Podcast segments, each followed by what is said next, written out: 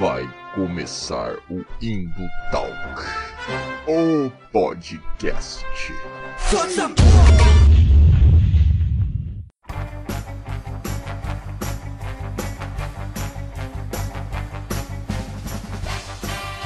Fala galera das interwebs! Arroba Valdirzer aqui novamente, depois de um hiato muito longo, né? Sem indo talk, agora retornamos. E dessa vez com um projeto especial aí que tem um lugar cativo no meu coração, né? A gente vai fazer uma série sobre a história das histórias em quadrinhos. É um pouco da história das histórias em quadrinhos, principalmente, né, do gênero super-herói, porque é um gênero que eu gosto, né? Um dos maiores gêneros aí do mundo dos quadrinhos, então não vai ter como não falar de DC e Marvel, né, nessa série aí. Então é isso, a gente vai contar um pouco da origem das histórias, dos principais artistas e autores que passaram, né, nessa leva. Já vou explicar para você, antes de mais nada, eu pretendo fazer pelo menos três episódios dessa série aí, o primeiro vai ser esse, contando um pouco da origem até a gente chegar lá no Comics Code, né? Essa bomba que foi o Comics Code. Aí depois pretendo falar sobre a invasão britânica e a origem da Vertigo e depois falar um pouco sobre a gênese da Image Comics e um pouco da bolha especulativa dos quadrinhos. Mas antes de começar um recadito, um recado, né, para você aí. A gente tá com um padrinho agora, que é uma plataforma de financiamento coletivo para você ajudar a fazer um Indutalk. Por quê? Você vai achar, nossa, eu vou ajudar esse cara aí a falar um monte de groselha na internet. Né? Basicamente, sim, é isso mesmo que você vai estar fazendo. Mas assim, bicho, para fazer esse monte de groselha, eu pesquiso antes, tá? E não é pouco, eu despendo de horas, por exemplo, para fazer esse podcast aqui, essa primeira parte né, dessa série, eu pesquisei vários e vários autores, eu fui ler o material fonte, obviamente, né? Então dá trabalho, viu? Eu fiquei aí algumas semanas preparando esse material para fazer esse podcast. Então dá um trabalhinho. Então pense em ajudar a gente lá no Padrim, tá? Que aí você vai estar financiando, a gente vai poder comprar equipamentos melhores para levar o conteúdo de qualidade da melhor forma para você também, né? Tem brinde, tá? Então não, não é tipo você só tá jogando dinheiro fora. Você vai estar tá ajudando a gente, né? Que vai ser bem massa e vai ter uns brindes lá, né? Tem uns adesivos e tem uma zine que eu mesmo escrevi, tá? Todo mês vai ter uma zine lá. É, para quem financiar. Tá? E é de um real até 20 pila, então é barateza, tá? Você vai estar tá ajudando um criador de conteúdo a fazer um conteúdo maneiro, assim, né? Então é isso, galera. O recado dado, vamos logo então começar, né? Que eu tô animado para falar sobre isso. Vocês vão ver que eu falo pra caramba, porque é um assunto que eu curto mesmo.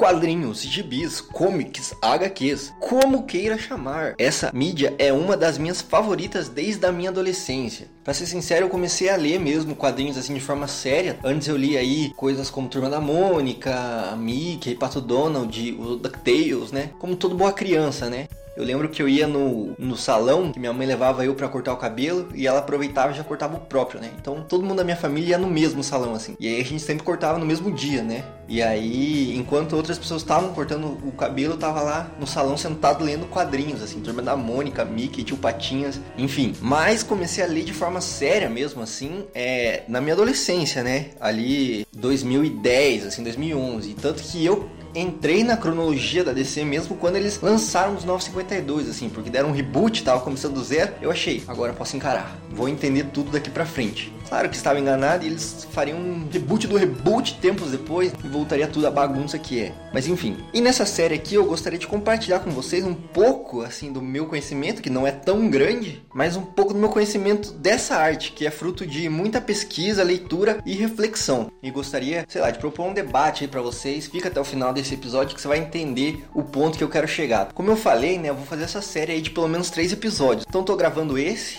e espero que vocês curtam aí, né? Então se você gostar, quiser continuação, quiser sugerir outros temas para essa série, já deixa um comentário, já compartilha que ajuda muito. Quiser deixar uma sugestão de próximo tema também e tal, já ajuda muito eu a continuar produzindo isso aí também, né? Já dá visibilidade pro projeto e é bem legal. Então, como eu já citei também, nesse primeiro momento eu gostaria de falar um pouco sobre a, a gênese das histórias em quadrinhos, né? Das HQs até o momento que eu entendo como um primeiro momento de ruptura, assim, nessa, nessa história, assim, né? Não que ela seja linear, mas eu entendo como um primeiro momento de ruptura onde as coisas seriam totalmente diferentes dali pra frente, vai? Que é exatamente, como eu já citei também, o surgimento do Comics Code Authority, que é uma censura, né? Autoimposta pela, pelo próprio mercado. Ah, a democracia americana, oh meu Deus. Bom, então para começar, né, vamos falar sobre a gênese dessa mídia, né, ou dessa forma de arte, da nona arte. Pergunte para qualquer historiador sobre o início de algum movimento ou algum período histórico e você vai ver um certo padrão de respostas, assim, algumas respostas parecidas. A maioria deles vai falar depende, sabe? Aquela clássica assim, não quero me comprometer. Tô brincando. Mas é o, é o depende, né? Por quê? Porque é difícil precisar exatamente a origem de qualquer coisa, de qualquer fenômeno social humano, qualquer fenômeno que dependa da interação humana assim, em sociedade é muito difícil precisar. Até eventos biológicos é difícil precisar, vai? Mas quando a gente está falando de história e de sociedade é muito difícil apontar o, o momento como sendo o marco inicial dessa coisa, assim. Porque, né, todos os fatos históricos e sociais, eles são frutos de diversas interações humanas. Então não é um simples causa e consequência, né? Tem vários fatores que levam ao surgimento de alguma coisa na história da humanidade, né? E com os quadrinhos, não seria diferente, né, meu amigo? É difícil separar um momento na história e dizer e apontar assim, foi aqui, aqui que tudo começou, sabe? O marco zero. O que fica ainda mais confuso, né? Essa precisão ou, ou essa catalogação assim, se a gente levar em conta a definição do Will Eisner de quadrinho. Will Eisner, que foi um dos grandes nomes aí do, do quadrinho, é, criando vários personagens, né, como o Spirit, e também um escritor e um teórico muito grande dessa forma de arte. Tanto que hoje, um dos maiores prêmios do quadrinho, se não o maior, chama exatamente prêmio Eisner, né, em homenagem ao quadrinista. E por muitos é considerado como o Oscar dos quadrinhos. E o Will Eisner, ele defende ali quadrinhos, né, ou histórias em quadrinhos como arte sequencial. E o que é essa arte sequencial? É justamente uma arte que conta uma história com várias figuras em sequência, gerando a sensação de movimento e progresso dentro da narrativa, né, pro leitor assim. E fica muito confuso se a gente levar em consideração isso, porque se a gente leva, se a gente for analisar ao pé da letra, a humanidade vem utilizando a arte sequencial para se comunicar por milênios, talvez desde os seus primórdios, talvez até ancestrais humanos, né, ali, é, neandertais talvez já usassem essa forma de comunicação, né? É só você analisar as pinturas rupestres, cara, dos primeiros hominídeos. Essas pinturas, essas, essas artes, entre aspas, essas formas de comunicação já podem ser consideradas arte sequencial, uma vez que, de acordo com muitos estudiosos, essas pinturas tinham é, exatamente o intuito de comunicar alguma coisa do cotidiano desses hominídeos e elas contavam essa história de forma sequencial, tanto pela forma como elas eram feitas, né? Tipo, uma atrás da outra, uma depois da outra, um dia depois do outro, até como a forma que essas histórias eram propriamente contadas, com uma sequência, explicando uma caça, explicando um fenômeno da natureza. E não ficou restrito a isso só assim também, tipo, as primeiras civilizações também utilizavam da arte sequencial né, para contar histórias, né, ou para dar avisos, para dar recados, para se comunicar propriamente dito. É só você pegar aí desde os hierógrafos, cara, que palavra difícil hieróglifos. Caralho, que palavra difícil. Desde os hieróglifos egípcios até os vasos gregos e colunas romanas que tinham pintados algumas histórias, algumas lendas, né? E até alguns recados dos deuses. Se você pegar Hércules lá, o musical é, animado da Disney, você vai ver que tem bem isso, assim, o, o, vaso conta a história. E é bem isso, qualquer vaso de museu aí vai ter uma sequência de ilustrações contando uma história, né? E paredes na pintura e no teto das igrejas católicas durante a Idade Média também tinham esse intuito de, de contar uma história através das imagens. E é justamente não só contar a história, as narrativas, dos, as narrativas bíblicas, como também ensinar e doutrinar os fiéis nas doutrinas da própria Igreja Católica. Visto que a educação formal e, consequentemente, a leitura eram muito muito restritas a um cluster específico, a um núcleo específico, né? Que eram os padres, os estudiosos, os, o clérigo e uma parcela da nobreza ali que tinha acesso ao estudo formal e a escrita e, e a leitura. Então era muito mais efetivo você contar de forma imagética para o povo as histórias bíblicas, né? E isso doutrinava eles, porque eles estavam todo dia ali olhando para aquelas imagens e lembrando das histórias que eles eram ensinados de forma oral pelo clero. Mas foi na, na Europa, após esse período período aí no final da Idade Média, com o advento das técnicas de reprodução gráfica, a famosa, a famosa prensa, sim, foi graças a Gutenberg que é, hoje a gente pode ter livros, jornais e revistas em quadrinhos. Claro, desde lá as coisas evoluíram muito, né? Mas foi lá que começou, né? Porque o avanço das técnicas de reprodução gráfica permitiu não só a reprodução em maior escala, como também a união entre texto e imagem. E nesse período surgem clássicos, né? Após a invenção da prensa, surgem alguns clássicos que já misturam é, elementos de imagética e escrita, símbolos escritos e símbolos desenhados. Então junta aí o texto com a imagem e antecedem os quadrinhos como a gente conhece hoje. Na Suíça destacam-se as estampas de Rodolf Toffer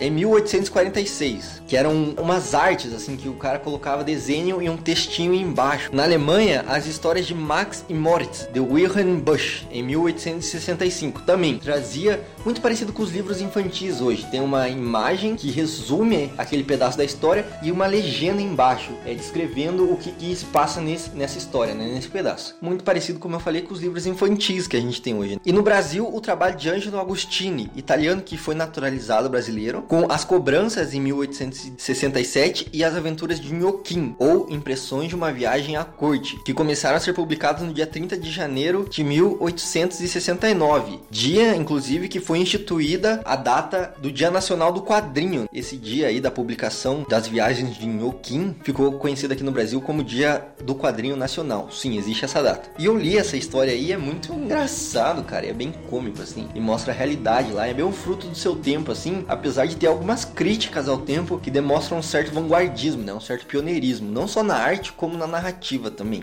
Então, como eu falei, nessas obras elas já juntavam o, muito dos elementos do, dos quadrinhos modernos, mas muitos também não estavam presentes. E é por isso que a gente não pode considerar eles como quadrinhos, vai? Ou não pode considerar eles como é, proto-quadrinhos, assim. É uma arte que antecede o quadrinho, vai? É, sem essas artes, muito dificilmente a gente teria o quadrinho, ou demoraria muito mais pra gente ter o quadrinho no formato que a gente conhece hoje. Mas é mais como um ancestral do, do quadrinho, né? se a gente for falar em termos paleontólogos, é um ancestral do quadrinho do que necessariamente um, um quadrinho arcaico. Mas segundo o autor Goida, em Enciclopédia dos Quadrinhos, as HQs como as conhecemos hoje são frutos do jornalismo moderno. Sim, fruto do jornalismo. Olha só como as coisas funcionam na nossa sociedade. Na última década do século XIX, diz o autor, Joseph Pulitzer, sim, aquele do prêmio de jornalismo, e William Adolf Hester, Hester, não sei como fala esse nome desse cara aqui, os mais poderosos proprietários de cadeias de jornais no, nos Estados Unidos, brigavam pela conquista de um público maior para atrair uma massa semi-analfabetizada e também os imigrantes que tinham dificuldades com o inglês, criaram os suplementos dominicais. Olha aí, então veja, os caras eles estavam querendo vender mais jornais. Eles apelaram para quem? Para o público semi-analfabeto, aquele público que lê a manchete, mas não conseguem ler o texto inteiro, não conseguem interpretar o texto, ou os imigrantes que nessa época estavam fervilhando de imigrante, principalmente nas grandes metrópoles norte-americanas. Então, essa galera tinha, chegava e tinha dificuldade com o inglês, né? Assim como eu tenho. Surgiu aí os suplementos dominicais, que eram os jornais de domingo, que ficaram muito populares nessa época, justamente por trazer alguns conceitos inovadores, assim como cores e tirinhas. Sim, as tirinhas jornalísticas surgem nesse momento justamente para atrair um público que não era tão leitor assim. Então eles partem mais pro entretenimento e menos pro jornalismo para atrair uma nova parcela de consumidores. E é nesse contexto que em 1896 surge Huggins Alley, Alley, não sei como é que fala. Uma tirinha feita por Richard Felton Outcat para o jornal New York World. A tirinha trazia Mickey Dungan, o garoto amarelo, como ele ficou conhecido. Uma criança com traços chineses, trajando um vestido amarelo que morava nos guetos de Nova York. No princípio, a figura fazia parte de um painel maior, ou seja, era uma imagem grande, algo parecido com uma charge hoje, vai, que é uma imagem grande contando uma história completa nela mesma. O sucesso levou a Outcat a produzir algum material semanal, no qual haviam pequenas histórias distribuídas em quatro ou mais imagens. Surge aí a tirinha do jornal. Aí com o garoto amarelo surge a tirinha do jornal, sempre com gírias e colocalismos e carregados de estereótipos comuns à época. Então, como eu falei, tinha uns traços chineses desse garoto assim e muita gente enxerga como até um, uma certa forma de preconceito, de até uma, uma xenofobia assim, vai, é, do autor assim. Mas lembrando que é fruto da sua época também, né? E assim, ele começou como exatamente uma, um grande painel, assim, com uma imagem contando uma história, um fato que estava inserido dentro do contexto do jornal em que ele era veiculado, muito parecido com a charge tarde, como eu falei. E depois essa história começa a ser mais elaborada e dividida em quatro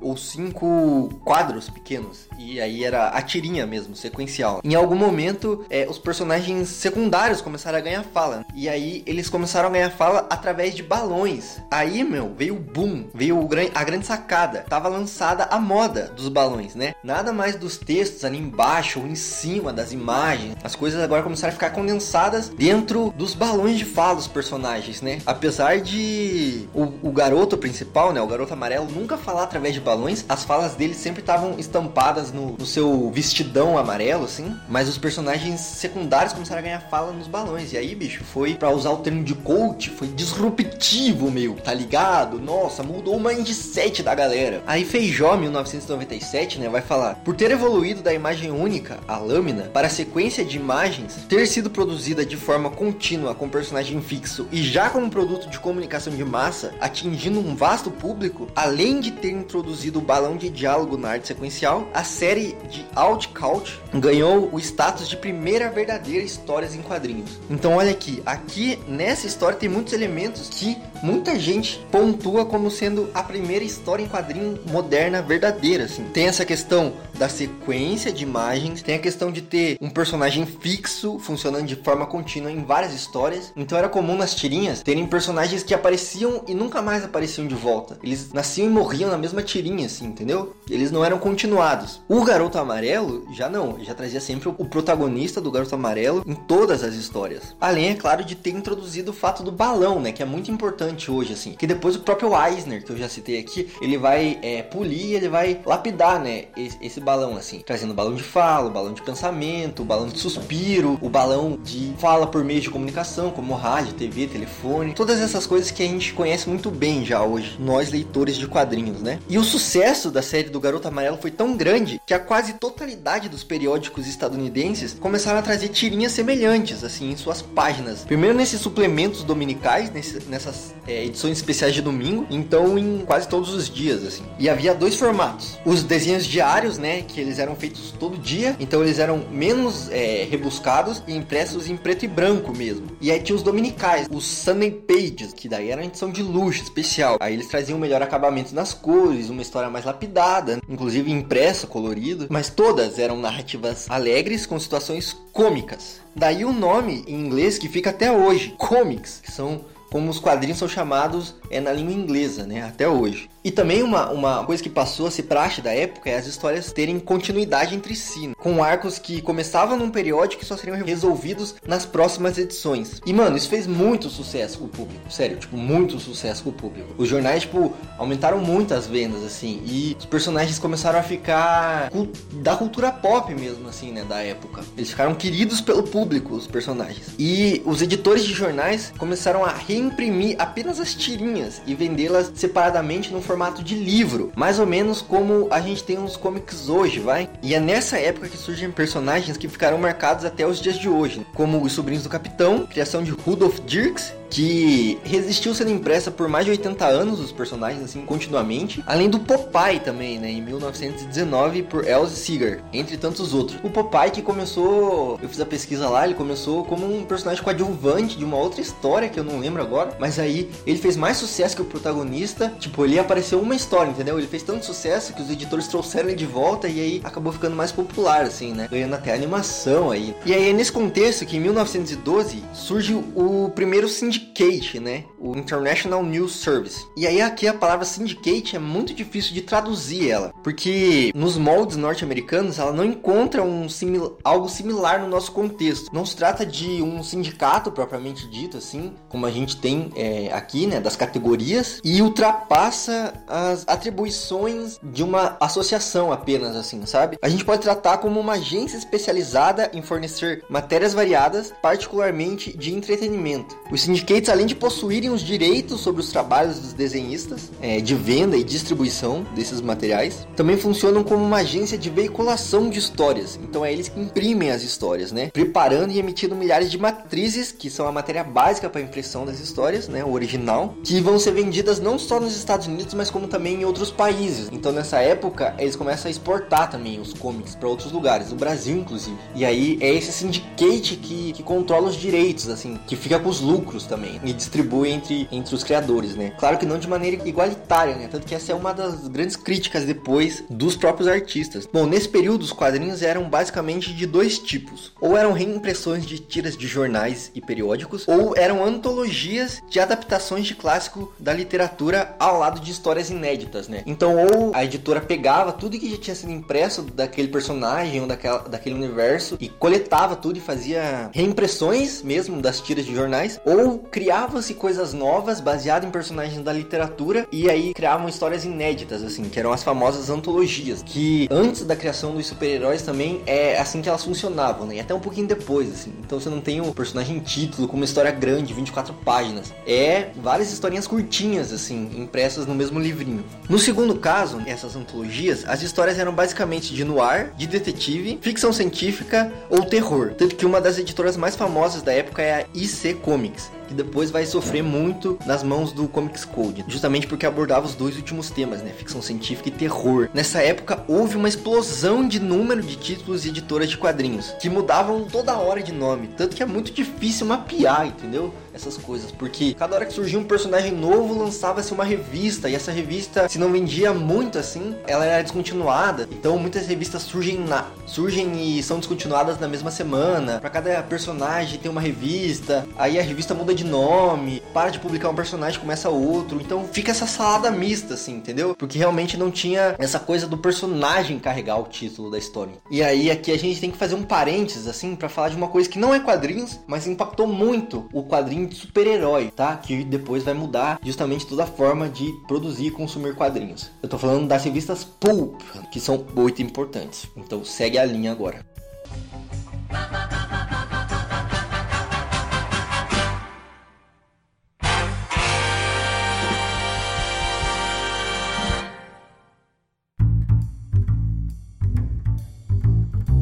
Entram em cena as revistas Pulp Pois é, a gente já falou aí um pouco sobre esse contexto, essa pré-história das histórias em quadrinhos. Agora vamos falar um pouco sobre outro fenômeno que influenciou muito grande, assim, as revistas em quadrinhos, principalmente do gênero super-herói, mas não necessariamente no, na estética ou no estilo gráfico e visual, e sim nos enredos, nos personagens, na narrativa. Nessa efervescência de tirinhas sendo publicadas, surgem as chamadas revistas pulp, que são herdeiras diretas das dime novels americanas e dos penny dreadfuls ingleses. Tanto as dime novels quanto as penny dreadfuls recebem esse termo primeiramente como um termo pejorativo, depois elas abraçam isso, né, propriamente criam seu estilo assim. Dime é um tipo de moeda estadunidense e penny era uma moeda inglesa também, da época vitoriana. E aí daí que vem esse termo, né, que começou lá, como eu disse,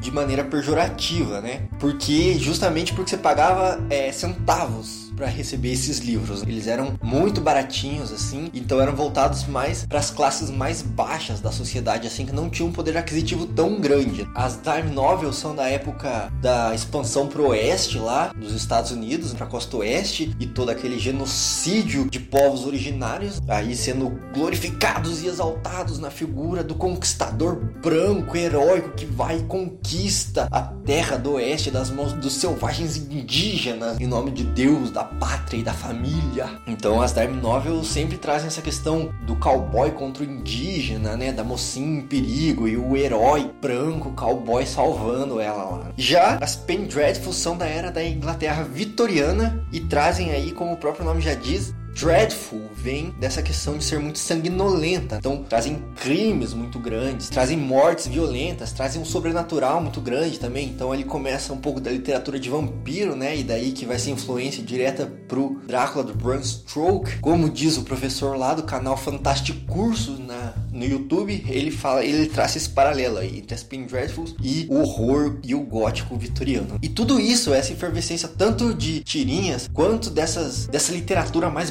as Dime Novel e as Pen Dreadfuls vão culminar nas revistas Pulp. Tanto que o professor lá do Fantástico Curso vai dizer também que as revistas Pulp são uma continuação direta das Dime Novel, alguma coisa assim. Porque parou-se de fabricar as, as dime novels, começaram a perder espaço no mercado editorial, começaram a perder público por um desinteresse mesmo da galera, tanto com relação ao oeste, quanto com relação a essa temática do cowboy, do, do indígena. E aí as revistas pulp começam a ser produzidas nesse contexto, assim. As revistas pulp surgiram então precisamente ali no início dos anos 1900. E tem esse nome pulp porque eram feitos com uma celulose que era feita com a polpa da madeira, né? Que é um papel mais barato. Então era fabricado a partir da polpa da celulose. Por isso que é tão difícil a gente encontrar hoje revistas pulp conservadas assim. Você tem aí sites que transcrevem as histórias das revistas pulp, você tem livros depois, né, que foram adaptações de revistas pulp, mas revistas pulp propriamente você não tem, justamente pela qualidade do papel e da impressão assim, que era mais barato e por isso mais frágil. E essas revistas, elas também eram como as Dime Novel e as Penny Dreadfuls eram mais acessíveis, custando aí entre 15 e 25 centavos.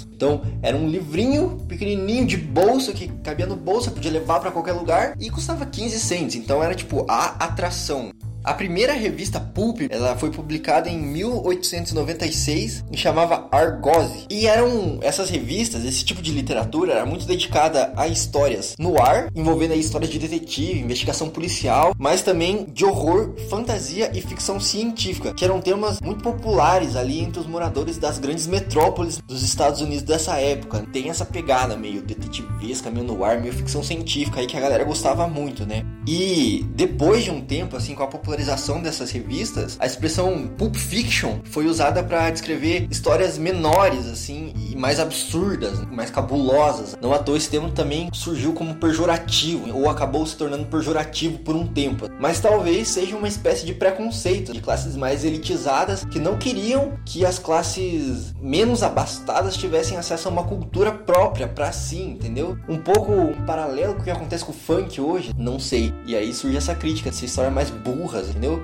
Claro que muitas delas é, subestimavam a capacidade do leitor, propriamente dita, mas é inegável que esse movimento artístico, esse movimento cultural, é, possibilitou que a, as camadas mais populares tivessem uma, uma mídia para chamar de sua. E foram nessas publicações que surgiram personagens marcantes que se tornariam parte da cultura pop. Então surge o John Carter, que é o veterano da Guerra Civil Americana, que é transportado para Marte e lá encontra uma guerra civil planetária. O personagem foi criado por Edgar Rice em fevereiro de 1912 para All Story Magazine. Também nessa época e também pelo Edgar Rice surge Tarzan em outubro do mesmo ano para a revista All Story Magazine também. Aí surge Zorro criado por Johnston McCulley em agosto de 1919 para All Story Weekly, que Zorro depois vai ter um impacto nas, nas comic books assim muito grande, né? tanto que o Batman muita gente enxerga um paralelo, né? E, enfim, algumas histórias de origem trazem que o Bruce Wayne estava assistindo um filme do Zorro, né? Uma peça do Zorro, dependendo da época. Estava assistindo o filme ou a peça do Zorro quando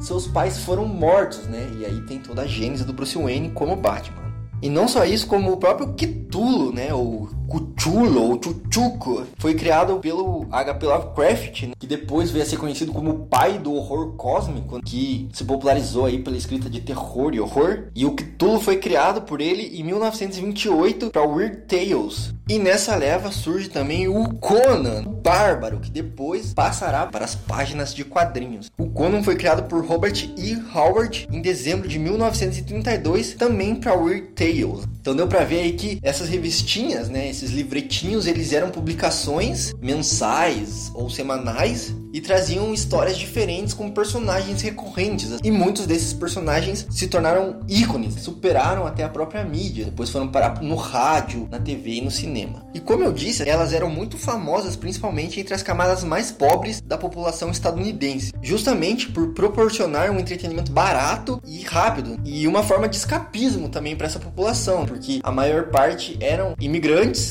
e viviam nos grandes centros urbanos, nas periferias, né, obviamente, dos grandes centros urbanos e levavam jornadas de trabalho absurdas. Então, era uma forma de escapismo também para essa galera. Tem quem compare, assim, eu já vi paralelo entre autores em, em, publicações na internet, comparando as revistas pulp com as séries de TV atuais, por serem seriadas, serem vários capítulos que montam uma história maior e por trazerem personagens cativantes, falarem com as massas. Pode ser também, pode ser. Talvez as séries de TV antes da televisão, ou as séries antes da televisão, pode ser.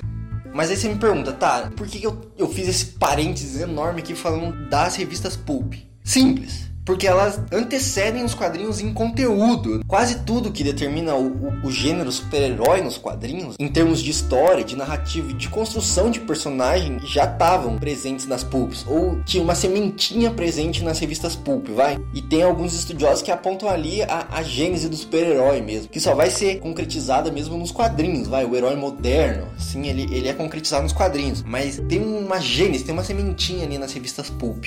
Isso porque muitas revistas pulp envolviam um protagonista, geralmente homem, né? Claro, lembrando que também é um produto do seu tempo, então geralmente um homem branco e norte-americano. E esse homem sozinho, esse protagonista sozinho resolvia os crimes e salvava as donzelas. E ele não era só um homem comum, assim. Muitas vezes ele era um homem comum, mas ele possuía habilidades sobre-humanas ou capacidades físicas e intelectuais melhoradas. Então ele era o cara que. Ele era o fortão, ele era mais forte que todos, a sua habilidade de luta era melhor que todos. Ou ele sobrepujava os outros pela sua inteligência. Então, ele era o Sherlock Holmes moderno, assim. Ele olhava os detalhes, ele observava tudo e, ele fazia deduções incríveis. Estava sempre dois passos à frente dos bandidos, ou ele era uma combinação de tudo isso. Um bom exemplo disso é, o Sombra, que ele surgiu num programa de rádio dublado pelo ator e diretor Orson Welles, que tinha aquele programa de rádio dele muito famoso. Então, o Sombra surgiu no rádio lá, mas depois foi adaptado para as revistas pulp, onde ele ganhou a sua fama maior, assim, na época.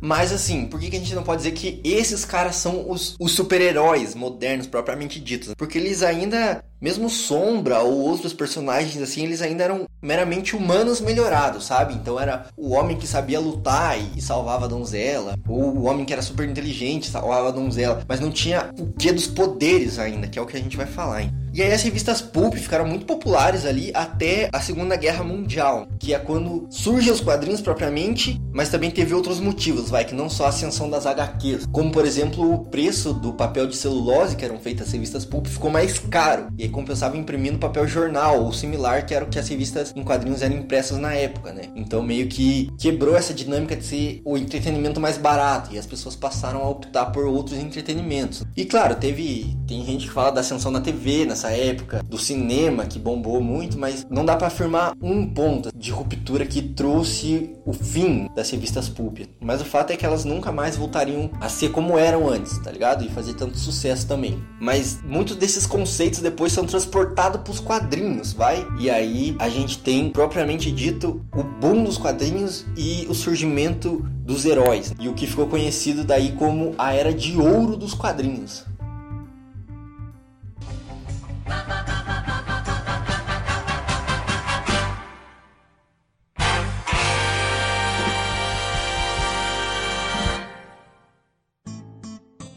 Bom, teve tudo isso aí, né? Essas, essas inovações de mercado aí com as tirinhas sendo publicadas, com as comics saindo do jornal e indo para antologias, as revistas pulp mudando o imaginário norte-americano do que é o herói, do que é o super-herói também. Mas foi só em 1937 que a gente teve o primeiro relance do que viria a ser o quadrinho de super-herói moderno. Com as tirinhas de jornais reunidas ou as antologias e as revistas pulp fazendo tanto sucesso, muitos empresários enxergaram nesse nicho um mercado em potencial muito grande uma forma de ganhar muito dinheiro, que afinal é isso que move os interesses do empresariado, ganhar dinheiro. Então nessa época surgem dezenas, centenas de editoras voltadas especificamente para as histórias em quadrinhos. E é muito assim, é tipo editora nascendo e morrendo na mesma semana, uma editora que começa com um nome muda, lança um quadrinho que muda de nome, daí tem um personagem que ele some, aí ele vai volta a aparecer, enfim, coisa arada, é difícil rastrear isso.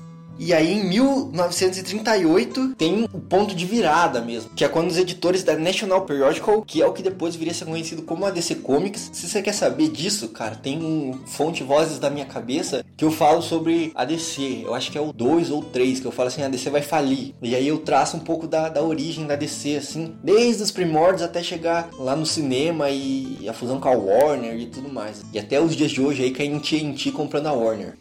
Mas aqui em 1938, então, pra gente não perder o fio da meada, os editores da National Periodic, eles decidem publicar uma história de dois judeus filhos de imigrantes que estavam morando em Nova York. São eles Jerry Siegel e Joel Shuster, ou Schuster, não sei. E em abril desse mesmo ano, eles lançam essa história na HQ Action Comics número 1. Sim, aquela clássica a revista, né, trazia é, a história de um alienígena cujo planeta natal havia explodido e ele foi enviado, ainda bebê por seus pais, para o espaço em uma nave que acabou aterrissando aqui no nosso planeta Terra. Estou falando do Goku, claro.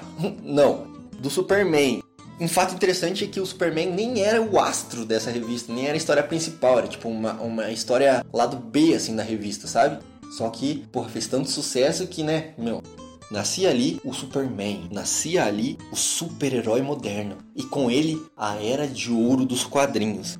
Pô, bicho, sério, o sucesso dessa história, assim, e do personagem em si foi estrondoso. Sério, demais, porque imagina assim, é uma história não, não só sobre o personagem, mas sobre os autores em si, né? Eles eram dois judeus, filhos de imigrantes, então eles não estavam no país de origem deles, assim, eles estavam, tipo, muito longe de casa, e a história conta que eles eram, tipo, não eram o ideal da beleza, do padrão daquela época, assim, eles eram magricela, eles eram é, nerdzão, assim mesmo, sabe? O estereótipo do nerd ali dos anos 90, que a gente tem no filme A Vingança dos Nerds, diz que era eles, assim. E, mano, eles estavam trabalhando como quadrinista ali, tentando fazer tirinho e tal, e não ganhavam muita grana. Então eles moravam ali na periferia, vai.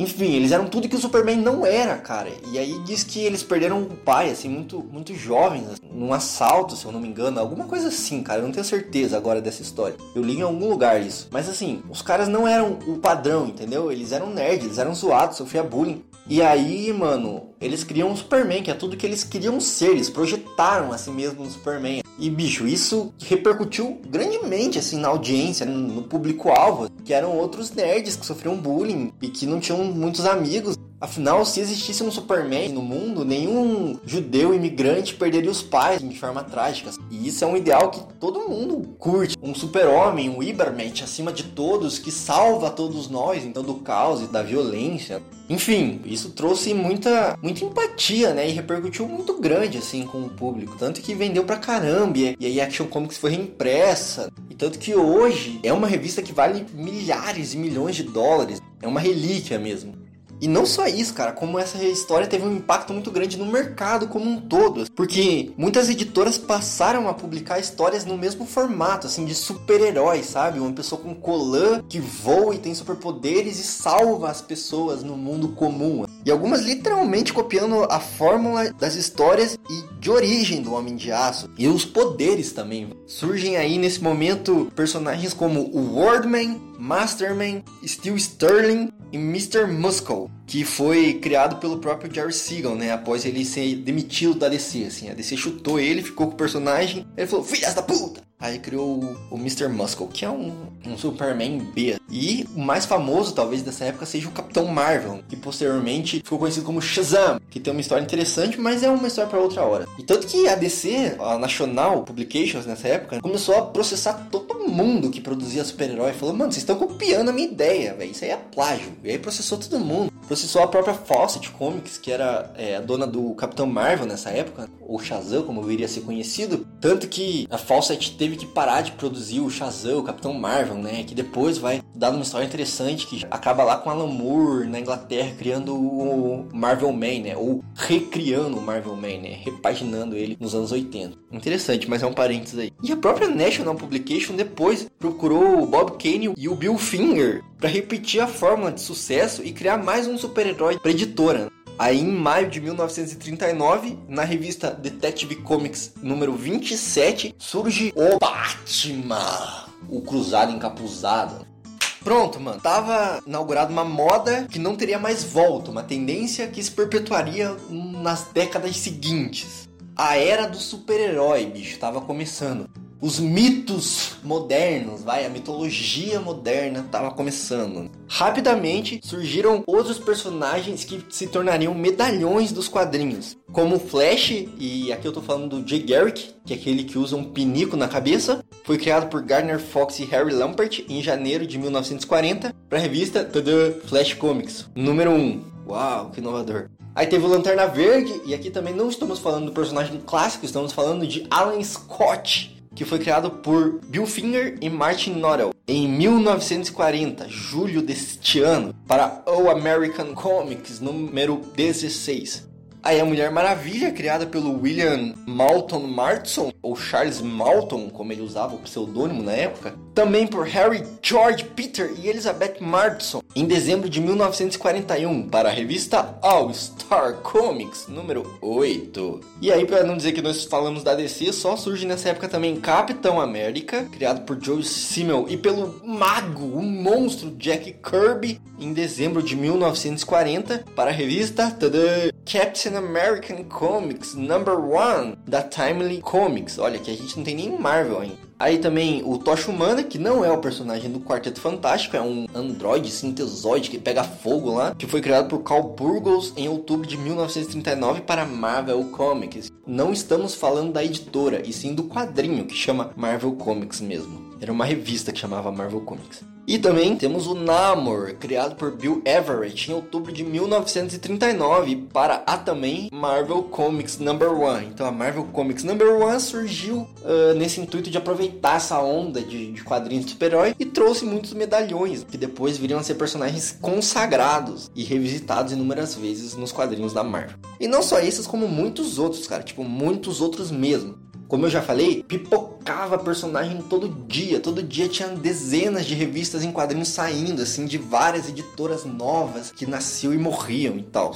E esse período ficou conhecido justamente como a Era de Ouro dos Quadrinhos. Por quê? Porque era o momento que a indústria vendeu para um caralho. Tipo, muito. Por isso que era de ouro. Em nenhum outro momento da história teve tanto lucro e tanto personagem em revista sendo produzida assim nesse momento e também pela popularidade dos personagens e das próprias histórias, do próprio formato, da própria mídia. Toda criança linha quadrinho, todo mundo linha quadrinhos, era, era a febre. Tanto que personagens como Superman e Capitão América depois se popularizaram tanto que viraram símbolos da luta estadunidense na Segunda Guerra Mundial. Viraram bandeiras patriotas, transpassaram as páginas dos quadrinhos e viraram símbolos nacionais. Enfim, a gente pode depois entrar numa seara aqui muito longa, né, sobre a relevância e sobre o papel ideológico desses personagens, né, mas enfim. Bom, né, e um fator muito forte desse momento dos quadrinhos são de fato os superpoderes, as identidades secretas e origens mais ou menos científicas, vai? Além do, dos colanos e capas e máscaras com cores viajadas a rodo nesse momento aqui. Que são elementos que são reconhecíveis até hoje. Tanto que tem a piada dos incríveis com nada de capa, né? Porque é um elemento tão intrínseco nesse personagem aí que, que ninguém questiona. E tem impacto até hoje, vai, relevância até hoje. Assim, todo mundo gosta de um filme de herói, vai, todo mundo gosta de uma série de herói, assim, um gênero ou outro, um personagem ou outro, mas o super-herói ressoa com todo mundo, justamente por trazer essas histórias fantásticas que ressoam sentimentos humanos, vai, e trazem questionamentos muito humanos, assim, para as histórias.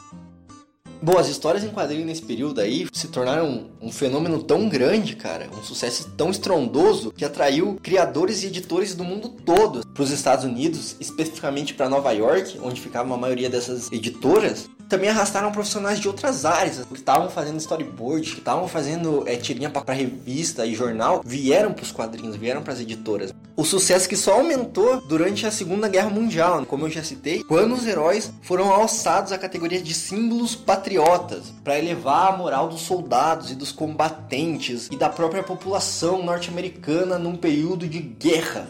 Tanto que nessa época surgem pérolas que são é, reconhecíveis por qualquer fã de quadrinho hoje, como o Superman socando a cara do Hitler e o próprio Capitão América que vira símbolo de justiça, de liberdade, de tantos sentimentos nobres. Ele aparece não só lutando contra soldados japoneses, como soltando frases racistas e xenofóbicas nesse período, justamente porque as tensões estão acirradas e o japonês é um inimigo nesse momento. Então tem uma clássica assim do, do Capitão América lutando e falando: "Ah, seu macaco amarelo, eu vou te matar", uma parada assim.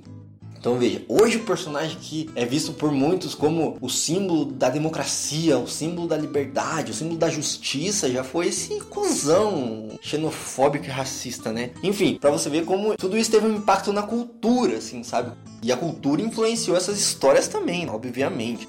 Mas depois da Segunda Guerra Mundial, né, quando os ânimos já estavam menos acirrados, já todo o fervor da guerra tinha passado, né? não precisava mais desse impulso tão grande patriota para elevar a moral da galera, assim, né? E aí trouxeram outros problemas, vai, com uma volta dos homens para casa e a volta das mulheres que saíam das fábricas e voltavam pro lar. Essa questão tanto do veterano de guerra quanto da mulher que tinha saído pro mercado de trabalho voltarem ao status quo antigo e tentarem achar o seu lugar de volta nessa civilização e vários outros problemas, né, como violência urbana, drogas e tudo mais que surgiu nessa época, trouxeram outras outras temáticas, né, e outras questões para serem pensadas na sociedade dos Estados Unidos. E aí por isso e por diversos fatores também aqui, seria muito longo enumerar todos, o próprio incentivo assim do governo a essas histórias acabou. Então, por diversos fatores, as vendas de quadrinho caíram muito, assim, tipo, muito mesmo começou a despencar fervorosamente. Editoras quebraram, é, revistas eram canceladas à torta direito. Muito parecido com o que está acontecendo agora, assim, na pandemia. Enfim, e aí, no meio dessa convulsão social, tudo aí que eu passei brevemente, né, de relance aí, surge uma figura muito clássica nesses momentos, né, de, de conturbação social, assim, que é a figura messiânica, com as respostas prontas, que é esse cara que vai salvar todos, vai trazer de volta a moral e os bons costumes.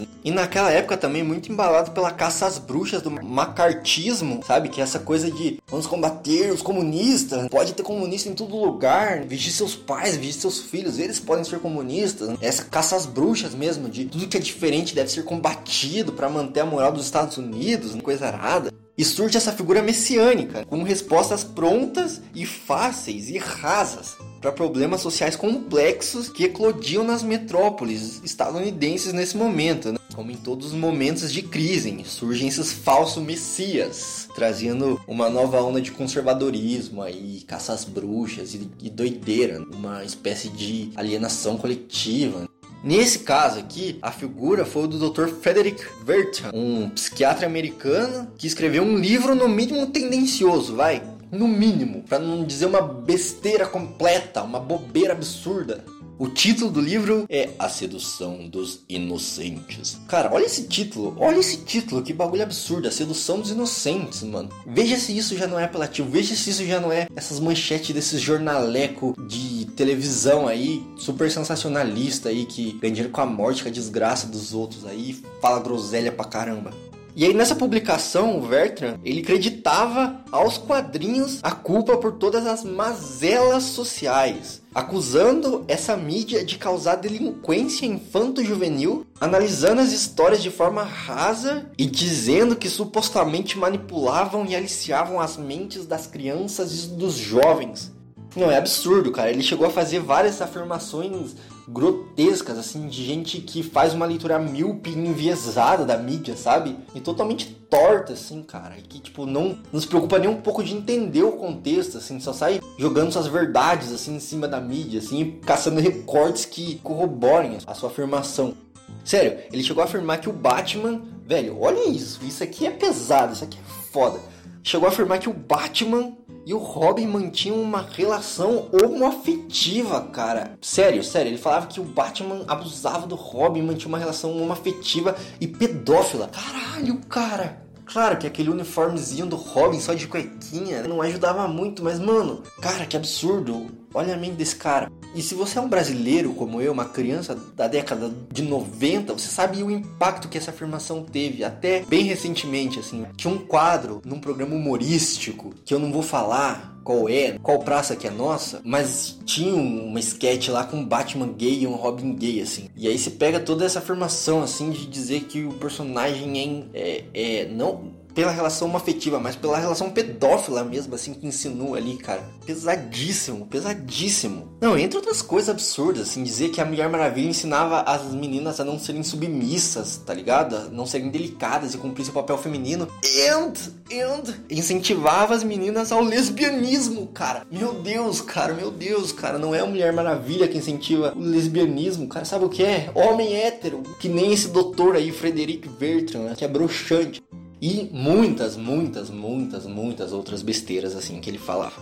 E por que eu trouxe essa reflexão assim? Não só pra gente analisar um pouco da história dos quadrinhos, mas pra ver como o papo desse cara aqui reflete até os dias de hoje, ressoa até os dias de hoje. Não parece muito um papo muito atual de que outra mídia que as crianças e adolescentes gostam de consumir, ou nesse caso de jogar, é responsável pela violência juvenil? Não parece muito esse papo de tipo a violência está aumentando porque as crianças estão jogando jogos violentos, ou porque as crianças e adolescentes estão assistindo filmes violentos. Porra, mano. Sério mesmo, mano. Sério que você vai analisar esse problema tão complexo e dessa maneira tão reducionista. Sério, velho. Sério. É meio caricato até, né? Tipo, porra, não. O problema da, da grande metrópole não é que ela não é planejada e que os governantes e as classes dominantes não pensam no bem-estar coletivo, proporcionando espaço de lazer, de cultura, oportunidades igualitárias. Não, não é isso. É que o jovem tá jogando muito videogame, aí ele fica viciado em drogas e mata a família. Porra, e tanto lá como quanto agora, muitos pais e mães conservadores e religiosos compraram a ideia do Verton, como é muito comum em tempos de pressão social e recessão econômica. A multidão irrefletidamente compra esses discursos rasos de falsos moralistas e fanáticos religiosos. Por veja naquela época, naquela época o imigrante vinha para os Estados Unidos, não tinha oportunidade decente de emprego, se submetia a subempregos, assim, era explorado, trabalhava várias horas por dia. Aí a criança assistia aquilo, via a família totalmente desestruturada, via que não tinha perspectiva nenhuma de futuro, assim, afinal era mais um fudido que não ia ter oportunidade nenhuma. Aí viu o pai agredir a mãe, a família tudo fudida, né? A mãe tentando sobreviver e gerenciar as contas ali com o dinheiro que o pai não gastava no bar. Enfim, cara. E aí viu os amigos dele lá tudo fudido também, caindo em droga, caindo em, em em assalto, coisa arada, assim, né? E ninguém dando um puto para essas pessoas. Não era tudo isso, todo esse cenário que fazia a criança ficar fudida da cara, ficar violenta. Né? Não, não era isso. Não era o histórico familiar de abuso, não era a sociedade violenta da época que incentivava o consumo de drogas para trazer um pouco de anestesia, né? Pra essa realidade fudida, assim. Não era nada disso. Era porque ele via no quadrinho o Capitão América socando alguém o Superman socando alguém e ele tinha vontade instintivamente de repetir esse ato e socar alguém no meio da fuça. Talvez faça sentido, né? Porque quando a gente lê o livro desse Vertan, aí a gente fica com uma vontade de voltar no tempo e socar a cara desse filho da puta, né? Desculpem, eu mecia das vezes. Eu, eu, eu mecia das vezes. Sou uma pessoa humana. Vai, sou uma pessoa humana. E nesse contexto, assim, o livro fez muito sucesso, vendeu pra caralho, muita gente comprou. Ah, um parênteses legal, o que, que dá pra fazer? Tem um episódio dos Simpsons que retrata uma crítica e, um, e uma análise um pouco breve sobre isso, assim. Um episódio que a Marge fica de cara com a violência do comichão e coçadinha e reúne lá uns pais conservadores, assim, uns pais preocupados. Não é por maldade, mas vai, às vezes não é por maldade, às vezes é só, tipo, irrefletido mesmo, assim, sabe? A, apresenta a primeira solução fácil, a pessoa compra, acho que é isso, cara. E aí a Marge vai lá, reúne essa galera junto com o Flanders, né? o fanático religioso, o conservador mor da série.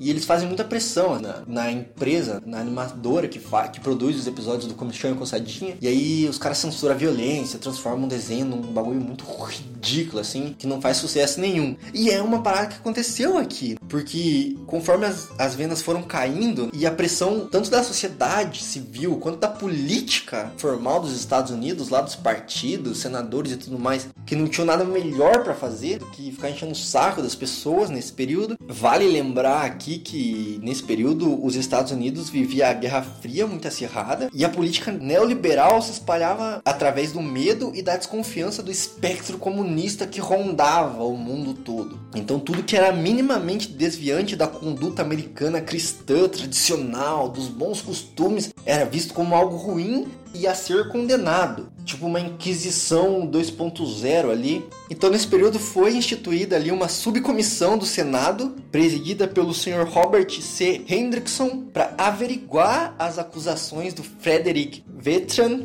e, mano, muitos quadrinistas e editores foram chamados a deporas. E alguns até se propuseram a deporas, de boa vontade, falando, mano, vocês estão burros, vocês estão errados.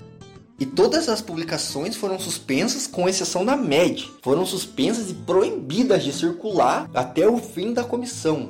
E aí o final das discussões deu origem ao Comics Magazine Association of America, CMAA, CMAA. Foi um órgão criado com a função de estabelecer um código de conduta que seria seguido por toda a indústria dos quadrinhos. E aí, em 23 de outubro de 1954, o Comics Code Authority CCA foi lançado como um regulamento que trazia 41 tópicos de determinações com regras rígidas para a publicação de quadrinhos, uma espécie de censura autoimposta pelo mercado com várias regras. O que, era esse Comics Code assim? Basicamente era um órgão que lia tudo, tudo que os quadrinistas faziam, as editoras faziam, lia e falava pode ir, não pode ir.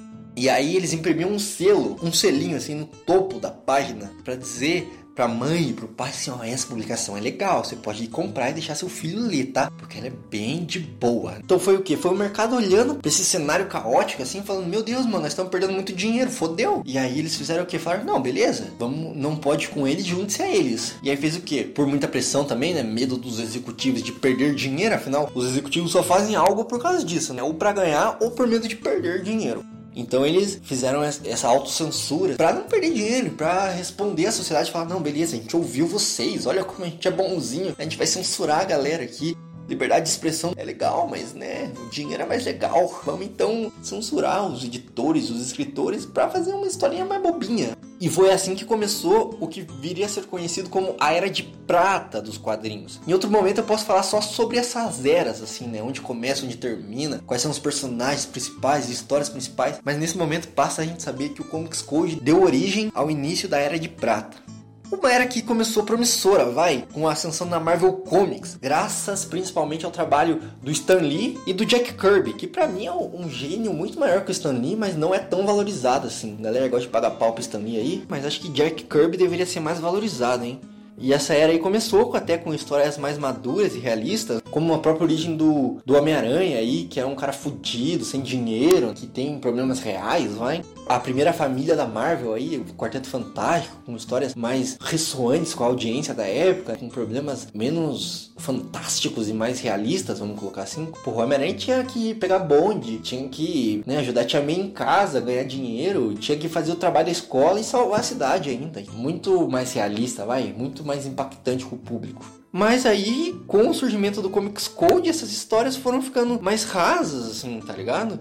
E os personagens começaram a emborrecer, o que levou ao processo contrário do que a galera queria. E o público começou a desistir das histórias, assim. Afinal, eram histórias bem bobinhas e bem burrinhas, assim. Então, todo personagem que era mais overpower, assim, foi nerfado, foi trazido para uma realidade mais burra, assim, sabe? Tipo, com umas histórias mais toscas mesmo, assim. E tem um impacto muito grande também nas personagens femininas. Porra, a Mulher Maravilha surge como uma, uma ideia inovadora e até feminista. Quando ela traz uma mulher empoderada, que ela não é a mocinha a ser salva, ela salva as pessoas. Ela é uma super heroína foda. E, e aí ela passa a ser só uma princesinha que precisa ser salva pelo Steve Trevor. E chega a tal ponto de ela ser a primeira personagem da Liga da Justiça e da Sociedade da Justiça, mas atuar apenas como uma secretária, anotando o pedido da galera. Tipo, porra, vai se foder, né, meu?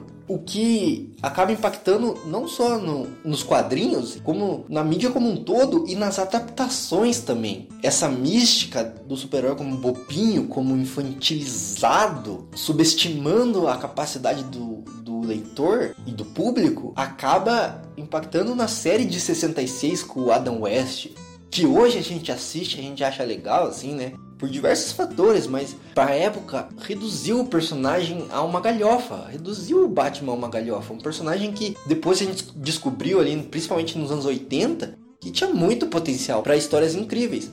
Mas esse potencial não era explorado, por quê? Porque a censura não deixava.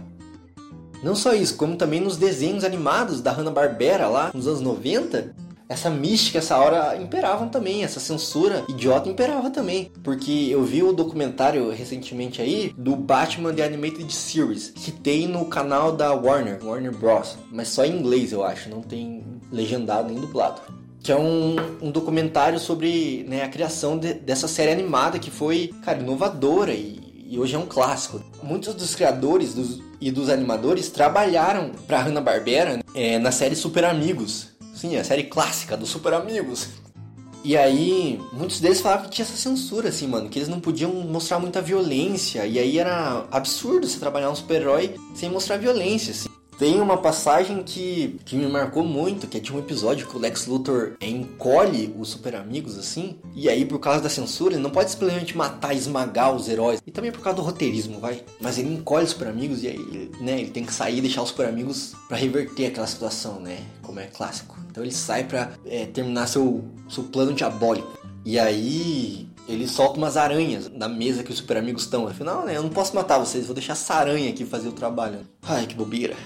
E aí os super amigos, porra, ganham das aranhas, dão um socão nas aranhas. E aí um, um dos editores, um dos produtores falou, cara, isso é muito violento. A gente vai espantar as crianças e as mães das crianças. A gente tem que fazer um frame ou dois mostrando as, que as aranhas estão bem depois do soco. Cara, que absurdo! Que absurdo! Tem que fazer um frame ou dois mostrando que a aranha tá bem, cara. Porra, você tá fazendo um filme pra Luísa Mel, cara?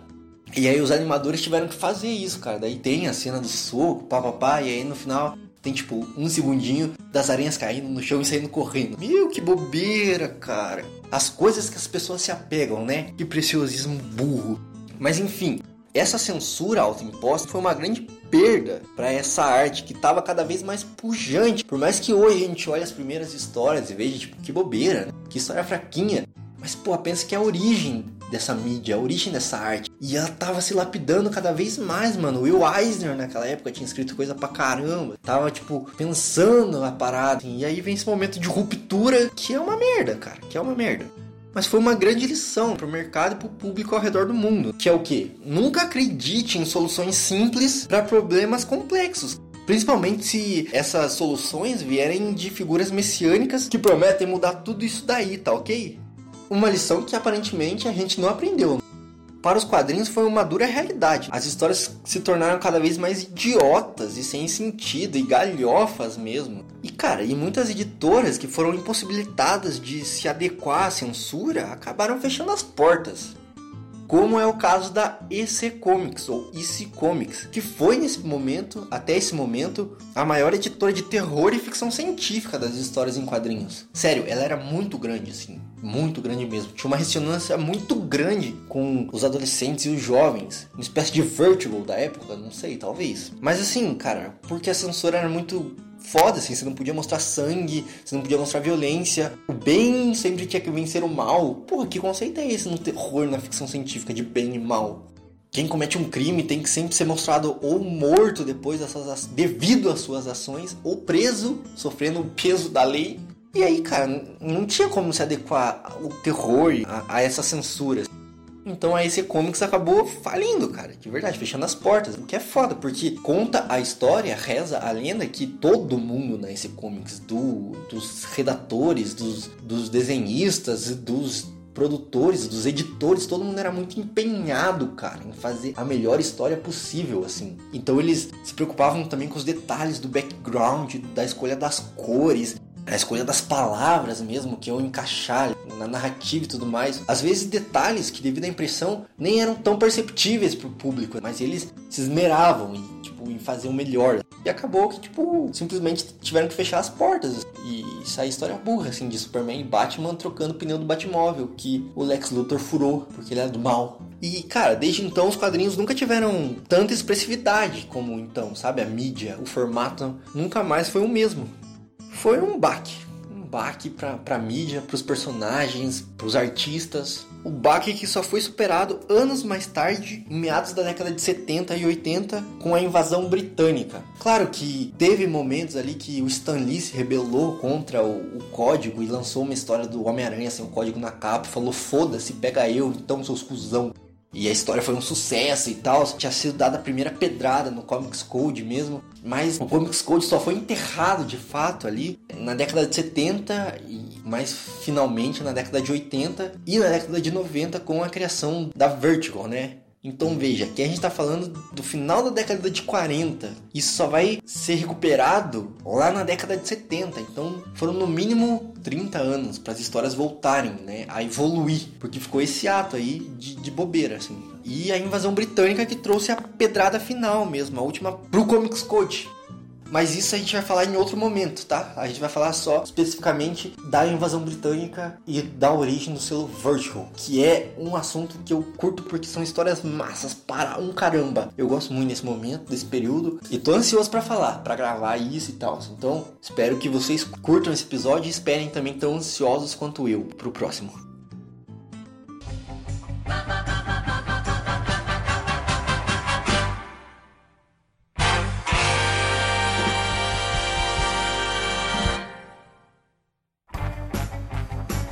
Bom, é isso aí. Obrigado aí por você que ouviu esse episódio até o final aí. Espero que você tenha curtido, espero que você tenha aprendido um pouco mais. Espero que você tenha refletido também sobre algumas coisas, alguns pontos que eu coloquei aí. Enfim, espero que você leve esse episódio para sua vida e guarde no seu coração. E agora, para você não ir embora de mãos abanando, eu vou deixar aqui algumas indicações de leitura para você ir atrás e tentar entender um pouco mais aí desse universo, tentar emergir um pouco. Afinal, uma das considerações que as pessoas mais fazem sobre os quadrinhos é que é difícil de entrar, né? Porque tem muita história e a pessoa se sente perdida. Então, talvez nos próximos eu traga também bibliografia sobre esses momentos dos quadrinhos. Mas vamos lá. Para você entender um pouco sobre as Pulp Fictions, eu sei que como eu citei aí no, no, decorrer do episódio, não tem, não tem material original, né? Então você não vai conseguir comprar uma pulp hoje, né? Até se tem alguma aí em bom estado, ela deve ser caro para caramba, né? Mas eu citei o professor lá do Fantástico Cursos do YouTube e ele deixa duas referências numa playlist que ele tem sobre Pulp Fiction. Então eu recomendo essa playlist do Fantástico Cursos para você entender um pouco mais sobre as Pulp Fictions. E se você quer ler alguma história mesmo, tem dois sites, todos em inglês, né? Mas um é o Open Culture, openculture.com e o outro é o Pulp Magazines Project, que é pulpmags.org. Lá tem várias histórias, várias histórias mesmo, assim, em inglês, né? Se você tá ouvindo no Spotify ou outro agregador de podcast, entra lá no nosso site que no, no post desse episódio aqui vai ter todos esses links aí para você conferir. Se você quer entender um pouco sobre HQs de super-herói, recomendo as citadas Action Comics número 1 e Detective Comics número 27. Aí, se quiser comprar, você vai desembolsar aí algumas centenas de milhares de dólares. Né? Mas tem uns esquema aí. Quem lê quadrinho há mais tempo aí sabe qual é os esquema, né? E tem as demais histórias de origem dos outros personagens, né? que eu não vou repetir agora, mas você pode voltar lá no episódio e conferir a lista. Para você entender um pouco sobre o contexto do multiverso que eu citei brevemente aí, tem The Flash número 123 de setembro de 1961 a história principal dessa, desse quadrinho chama Flash de Dois Mundos. A série da CW fez uma referência, se eu não me engano, a isso. Os quadrinhos Volte e Meia fazem referência a isso, porque é a primeira vez que o multiverso é, é citado e usado como artifício narrativo nos quadrinhos. Então também vai ter que conferir aí, né, daquele jeitão. Para você entender um pouco dos quadrinhos nascentes daquela época que eu citei ali, tem a EC Comics ou EC Comics, que ela tinha aí vários quadrinhos, aí eram várias linhas editoriais mesmo, né? As principais, girando no, na temática do terror barra horror, são Tales from the Crypt, Vault of Horror e Hound of Fear. Na temática de guerra, a gente tem Frontline Combat e Two Fisted Tales. Na temática de crime barra noir, a gente tem Crime Suspense Stories e Shock Suspense Stories. E na temática ficção científica barra weird, a gente tem Weird Science e Weird Fantasy.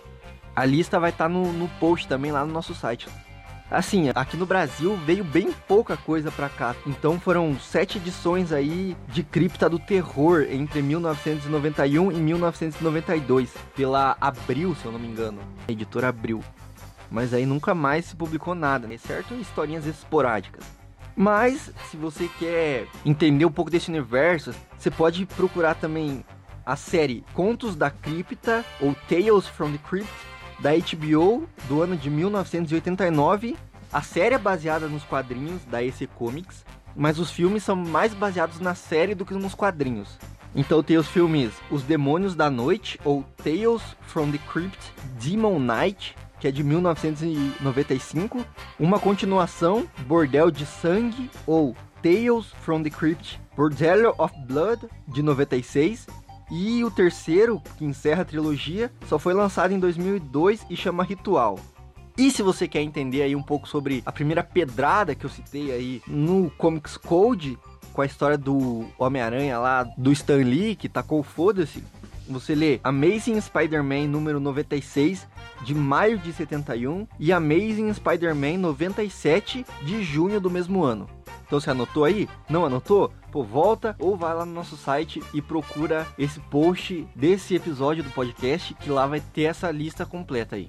E para quem assinar nosso padrinho, vai entrar no Discord lá onde a gente vai eventualmente bater um papo sobre essas obras e vai trazer essas indicações de leitura aí. Então, apoia a gente lá no padrinho que você concorre além dos brindes ao nosso servidor do Discord para ficar sabendo mais sobre esse tema fantástico aí. Mais rápido do que uma bala, mais possante do que uma locomotiva capaz de chegar ao topo de um edifício com um simples pulo. Olhem, lá no céu, acho que é um pássaro. É um avião. É o super-homem. E mais uma vez, muito obrigado para você que me ouviu até aqui nessa peleja argumentativa, auditiva Espero que você tenha curtido. Se você gostou, deixa aí seu comentário, deixa seu like, sei lá, espalha esse podcast aí para todos seus amigos que curtem quadrinhos, curtem super-herói e tal. E já acompanha a gente lá no Instagram também, Indotalks. A gente tá fazendo conteúdo massa lá. Entra no nosso site, indotalks.com.br.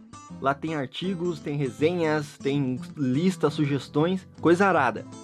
E então é isso aí, né, bicho? Curte a gente aí nas redes sociais, acompanha nosso site, espalhe o podcast para todo o universo e para todas as galáxias. Um abraço e até a próxima!